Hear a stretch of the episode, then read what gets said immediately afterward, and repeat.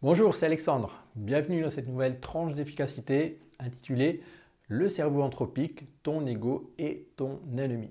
Tu vas voir dans cette vidéo pourquoi avoir un ego surdimensionné risque de compromettre ton efficacité, tes performances, ta concentration et on va voir quoi faire pour éviter tout ça. Et je précise que cette vidéo fait partie d'une série, une série sur la concentration qui va aboutir ce mardi à une rencontre, une rencontre intitulée Concentration numérique, où je vais t'aider à optimiser ton ordinateur pour avoir une puissance de concentration optimale dans ton travail au jour le jour.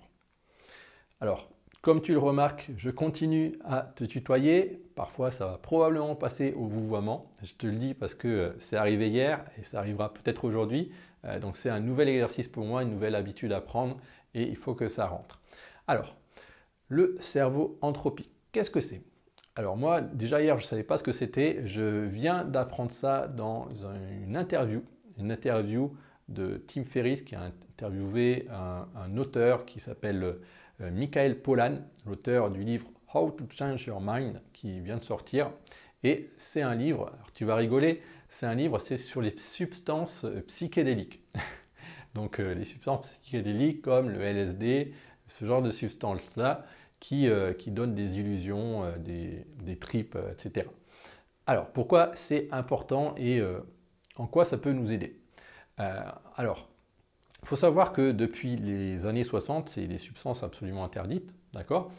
Et les chercheurs, du coup, ben, ils n'ont pas fait de recherche depuis, les années 60. Et c'est seulement ces dernières années euh, qu'ils ont étudié le cerveau de personnes sous LSD ils ont découvert que y avait des, ça, permettait de guérir des gens, de guérir des gens qui, par exemple, avaient une addiction, des gens qui fument ou qui boivent, euh, ou alors pour des gens qui ont le cancer, de mieux les accompagner, de, euh, de, plus se sentir sur la défensive, de, de ne plus avoir peur de mourir.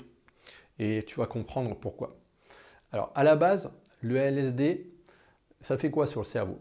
Donc, du coup, on a regardé avec de l'imagerie fonctionnelle, euh, IRM fonctionnelle, d'accord? Donc, ce qui permet de voir dans le cerveau, on met une personne dans, une grosse machine IRM et on regarde ce qui se passe. Donc, la personne, elle prend, euh, elle prend du LSD, on regarde ce qu'il y a dans le cerveau. Et qu'est-ce qu'on s'attend à voir? Ben, Imagine-toi une personne qui délire, qui, euh, qui a des hallucinations, ben, on va s'attendre à ce qu'il y ait énormément d'activité partout dans le cerveau. Et en fait, pas du tout le cas. En fait, il y a, moins d'activité et spécialement dans le réseau par défaut. Euh, le, réseau neuronal par défaut, euh, c'est un réseau qui est utilisé, alors ça a été découvert je crois en 2003, et c'est un réseau qui est utilisé quand on pense à rien. Donc euh, les gens qui ont découvert ça, justement au début ils pensaient que c'était une erreur, ils se sont dit bah, c'est bizarre, la personne on lui dit de, penser à rien et pourtant il y a plein de, choses qui, s'allument sur l'imagerie. Et, du coup en fait euh, euh, il y a ce bruit de fond dans votre cerveau qui est tout le temps en activité. Et ce bruit de fond, il est lié, devinez à quoi? Lié à votre ego.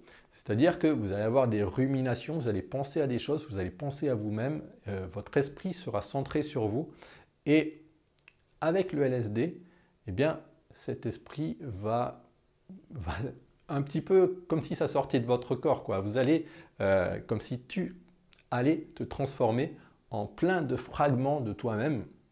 Et donc, du, coup, tu vas, tu vas avoir l'impression que tu fais corps avec la plante qui est à côté, avec... Euh, avec, je sais pas, le, téléviseur, etc., etc.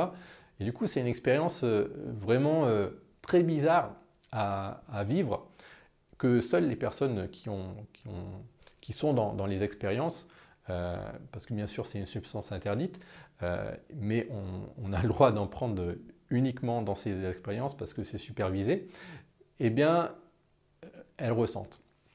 Et donc du coup, là on commence à se dire, ok, donc il y, a, euh, un état où le cerveau euh, euh, peut avoir un ego et d'autres états où le cerveau il n'aura pas d'ego et, on, fait corps avec, avec ce qui nous entoure. Un petit peu comme si on avait une expérience spirituelle, comme, comme souvent on, pense quand, les gens ont fumé ou ce genre de truc. Mais alors, juste en passant, les substances comme le LSD, ce pas des substances addictives, c'est des substances en fait qui sont... on ne va pas vouloir en reprendre. Et d'ailleurs, pendant, pendant l'entretien de Tim Ferriss de cet auteur, il y avait un truc rigolo, c'est que tu, sais, quand, quand, on fait des expériences avec la cocaïne, donc tu as une souris, tu lui mets un levier pour la cocaïne et un levier pour la nourriture. Et euh, qu'est-ce qu'elle va faire la souris? Ben, Elle va, elle va, elle va pas arrêter de prendre la cocaïne et elle va mourir parce qu'elle va oublier de manger. Alors c'est pas rigolo, mais euh, ça c'est ce qui arrive. Et avec le, avec le LSD, eh bien malheureusement, alors heureusement d'ailleurs, en fait c'est complètement différent parce qu'elle va prendre une fois le LSD et puis elle va voir euh, ce qui lui arrive et du coup elle va plus jamais reprendre du LSD, elle va, elle va taper que, euh, que sur la nourriture, d'accord? Donc c'est pas une substance euh, du tout. Euh, alors c'est une substance aussi qui, te fait des, tripes de, de, malade dans ta tête, donc qui, fait des trucs un peu, un peu bizarres. Mais euh, voilà, c'est pas une substance dangereuse. C'est ça que je voulais dire.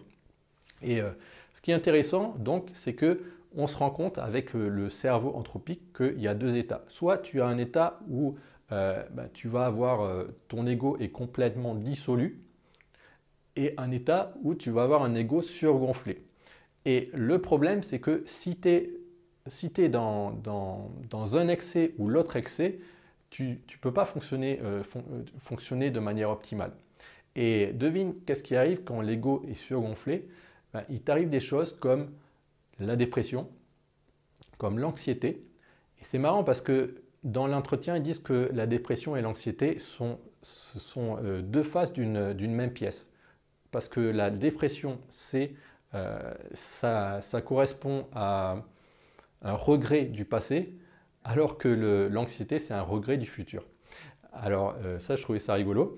Donc il y a, tout ça, quoi. L'obsession, la dépression, l'anxiété, l'addiction, et tout ça aurait une même origine qui serait l'ego, un ego surdimensionné. Et du coup, tu peux te dire que, eh bien, parfois, il suffit de baisser un petit peu ton ego pour que tout recommence à fonctionner normalement. Et c'est un petit peu ce que, ce que euh, l'effet que ces drogues ont. Alors bien sûr, on est loin de, relégaliser euh, ces, drogues-là. Alors enfin, on appelle ça des drogues, mais c'est substances. Mais nous, on peut le faire avec, euh, avec des exercices. Des exercices comme de la méditation, par exemple. Ou alors des exercices conscients. Se dire, tu vois, par exemple, comme, comme je fais avec toi, là, je suis en train de, de te tutoyer.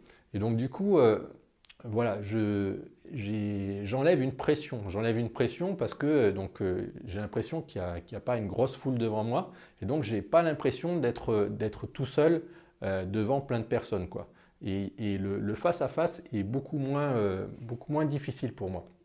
Et du coup, c'est pour ça que j'ai commencé à tutoyer, j'en ai parlé hier, euh, et, que ça m'aide. D'accord? Ce qui est important de comprendre, on en a parlé aussi dans les, euh, dans les podcasts précédents, c'est que si tu as trop la pression, euh, ça, va te, ça va ruiner tes, tes chances de succès.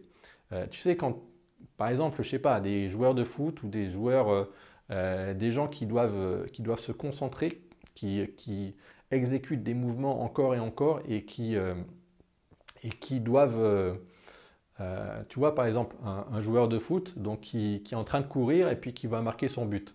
Ben, si il réfléchit à euh, comment est-ce qu'il court, si tout d'un coup il se sent tout seul euh, dans, le match et qu'il a l'impression que tout le monde le regarde et que en fait qu'il marche mal, qu'il y a quelque chose qui se passe mal, ben, du coup qu'est-ce qu'il va faire? Il va perdre confiance en tout l'entraînement qu'il a eu, en ses habitudes, etc. Et du coup, il va, il va complètement rater euh, son, son shoot parce qu'il va avoir trop de pensée euh, qui est repliée sur lui-même. Et donc, du coup, ça ne va pas fonctionner. Et quand on fait des vidéos comme ça, c'est pareil. Moi, si je pense trop à moi, si, si je réfléchis à euh, qu'est-ce que tu vas penser, si je fais une erreur, etc., ben à ce moment-là, ça va, pas, ça va mal se passer. Donc là, maintenant, ça fait, c'est la neuvième vidéo que je fais ça commence, j'espère que ça commence à se relâcher un petit peu.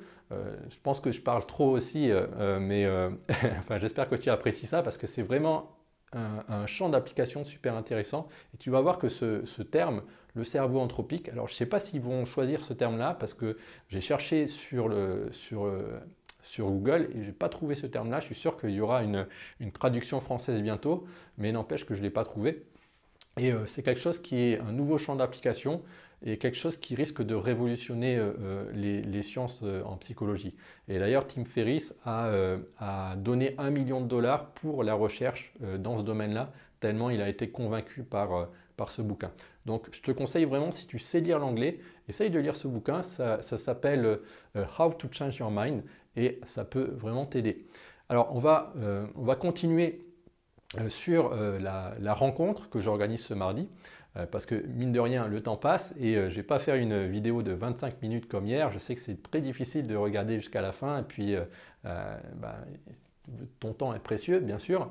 donc je vais être très court. Donc la rencontre de, mardi, elle va être sur la concentration, mais sur la concentration sur ordinateur. Et donc je t'en parlais hier, hein. l'inverse de la procrastination, c'est la concentration mais euh, la concentration euh, qui dure. D'accord? Et pour faire durer cette concentration, il ne faut pas que tu sois interrompu toutes les 5 minutes. Parce que si tu es interrompu tout le temps, ben, ça va être difficile de revenir à chaque fois sur, euh, sur, ton, sur tes tâches. Et à un certain moment donné, ben, tu, vas, tu vas partir dans, dans un trip sur Internet, sur Wikipédia, une boucle Wikipédia, et au bout d'une heure, ben, tu, tu, vas revenir sur ton travail, mais ça aura ruiné en fait ta matinée. Et donc du coup, tu ne vas même pas t'en rendre compte. et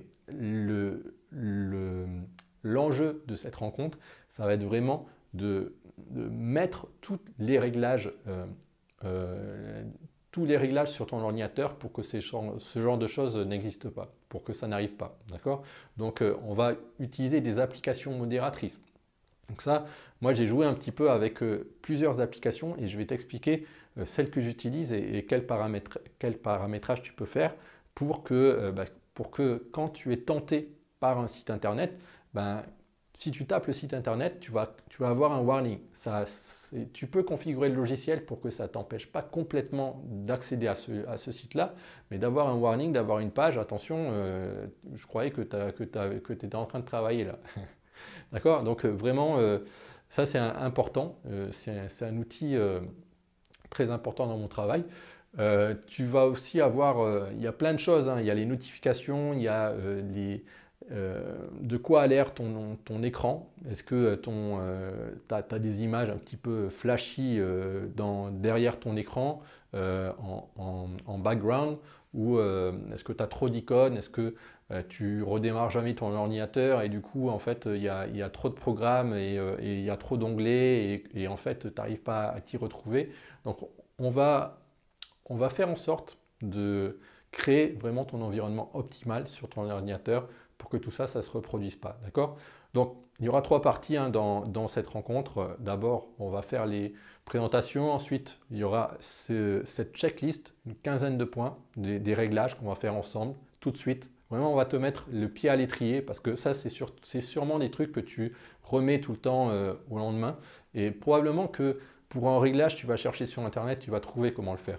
Mais pour les 15 réglages, bah, tu ne vas pas avoir la, présence d'esprit suffisante ou le courage de le faire. Donc euh, là, on va être à, à 6 personnes et là, on va le faire ensemble. Et là, je peux t'assurer que à la fin de ces 1h30, bah, ça sera plié. Donc ça va se passer de 6h à 7h30 ce mardi.